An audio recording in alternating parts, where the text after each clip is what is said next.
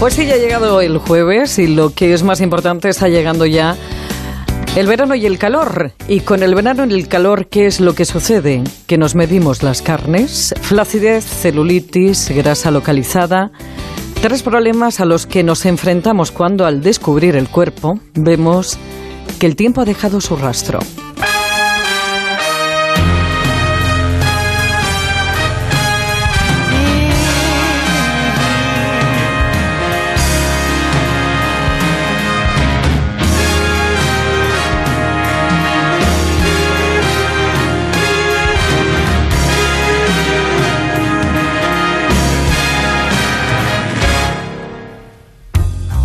Nobody on the road, nobody on the beach. I feel it in the air. Hombre, no es como para no ir a la playa, pero indudablemente en este tiempo que nos ocupa, nos cuidamos y cuando decidimos cuidarnos, como siempre insistimos, hay que ponerse en manos de profesionales, en una buena aparatología y sobre todo con un buen diagnóstico. Para hablar de esos cuidados del tiempo, está una de las grandes con nosotros, una de las grandes dermatólogas y médica estética, que es la doctora Paloma Cornejo. Paloma, buenas tardes. Hola, buenas, Pepa, ¿qué tal? Bueno, estamos en esta época tonta en la que todos nos vemos el Michelin, en el que todos nos vemos que, hay flacidez, en el que todo nos parece que, hay, que ha sido invadido por la celulitis. ¿Son tres problemas, eh, doctora, completamente diferentes? ¿O hay algún tratamiento que pueda, eh, eh, de alguna forma, corregir las tres patologías? A ver, son tres problemas diferentes que pueden coexistir en el mismo paciente, ¿vale? Entonces, es muy importante hacer un buen diagnóstico y priorizar, porque lógicamente hay veces que es inabarcable quitar grasa, celulitis, flacidez a la vez. No tenemos presupuesto, no tenemos tiempo. Entonces, hay que ir primero a, por lo que más nos estropea la figura, y no solo en verano, sino también en invierno. Entonces, una de las cosas que más les gusta a la gente es quitarse el Michelin que sobra el que el que te hace siempre ponerte a dieta y nunca lo pierdes, ves que adelgazas otras zonas de tu cuerpo y justamente queda ese, tanto en hombres como en mujeres, ¿eh? que, los hombres también padecen de grasa localizada, ya lo sabes. Y muchas veces es cierto que, que, los propios pacientes, aunque tú lleves una vida muy saludable, aunque tú vayas al gimnasio, aunque lleves una alimentación correcta, es cierto que ese Michelin, pues por embarazos, por lo que sea, porque se ha depositado ahí, te ha querido con locura y te quiere con locura, no se va a ir en su vida. Entonces eh, es muy difícil eliminar, pero también es cierto, doctora, que muchas veces los pacientes no somos conscientes de que ese Michelin es grasa acumulada. Sí, sí, es verdad. Ten en cuenta que nuestro cuerpo a veces tiene que reservar grasa para en caso de hambruna, ¿no? Entonces lo hacen zonas, en algunas personas en los flancos, en otras personas en los muslos, pero bueno, eh, se puede modelar. No, en casos más extremos se puede hacer una liposucción, pero la gente busca técnicas no invasivas. Todo esto acompañado con un buen estilo de vida, como decimos, todo eh, tratamiento de medicina estética tiene que ir acompañado con un estilo de vida saludable. y dentro de, estos tratamientos, eh, doctora, eh, flacidez, sin duda, radiofrecuencia. Sí, radiofrecuencia, especialmente la monopolar, que es más penetrante y también puede ayudarte a quemar un poquito de adipocitos porque llega más profunda, por supuesto. No hace falta estar todo el día dándose radiofrecuencia, sino darse una que sea potente, que sea más penetrante, menos sesiones y, y, siendo constante, porque en la flacidez lo que tú buscas con la radiofrecuencia es que se cree colágeno nuevo, pero como se sigue destruyendo con el paso del tiempo, pues tenemos que ser constantes. ¿Para la celulitis? La celulitis tenemos que hacer un buen diagnóstico. No es lo mismo la persona que retiene, que es edematosa, la, la que hace deporte pero tiene piel de naranja porque es fibrosa. Entonces hay que diferenciarlo muy bien. Piensa que la mujer está diseñada para tener celulitis porque su tejido celular subcutáneo, si lo que hay debajo de la piel, está tabicado.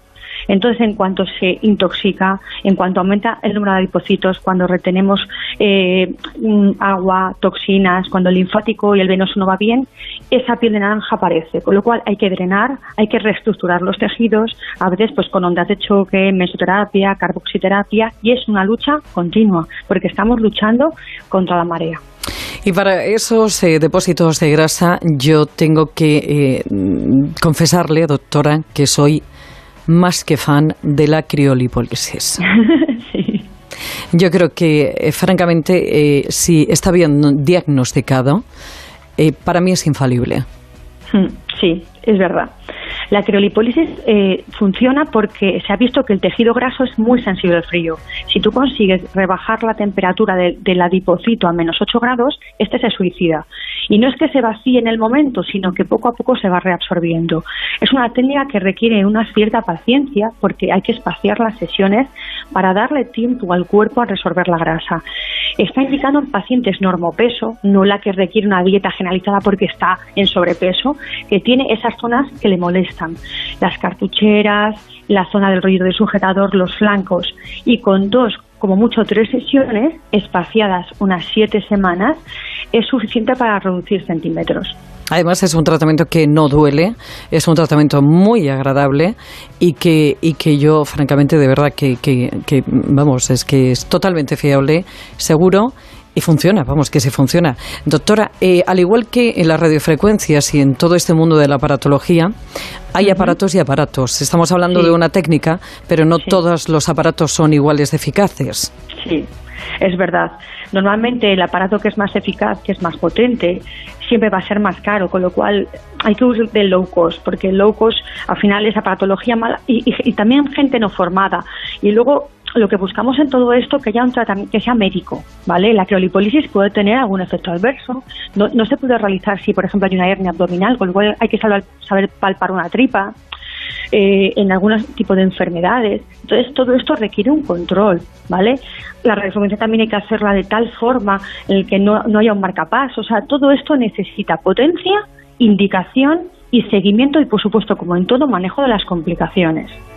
Bueno, pues eh, quédese con esto porque la mejor aparatología siempre tiene que estar utilizada y siempre tiene que estar en manos de facultativos, de médicos, en centros autorizados para poder hacer eh, todos estos tratamientos. Es cierto también otra cosa a tener en cuenta y es que esas máquinas que a lo mejor utilizan esta tecnología, eh, que puedan estar en centros estéticos, son de más baja potencia, con lo cual los resultados son diferentes y siempre en esto no racanear.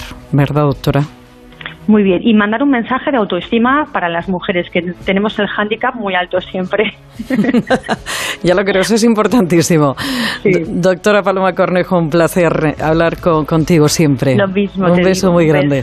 Adiós, gracias. Está mejor que nunca, ya nada le hace daño, y miente cuando dice que tiene treinta y tantos. Te recuerdo que tienes un correo electrónico para cualquier sugerencia que es treinta y tantos, que el treinta siempre con número, arroba onda cero punto es, que tienes, estamos en Twitter, como arroba treinta y tantos onda cero, que tienes también un blog que se llama treinta y tantos, que a su vez encuentras en Celebrities de Antena 3 Televisión. está mejor que nunca, y a nada le hace daño, y miente cuando dice Madrid en la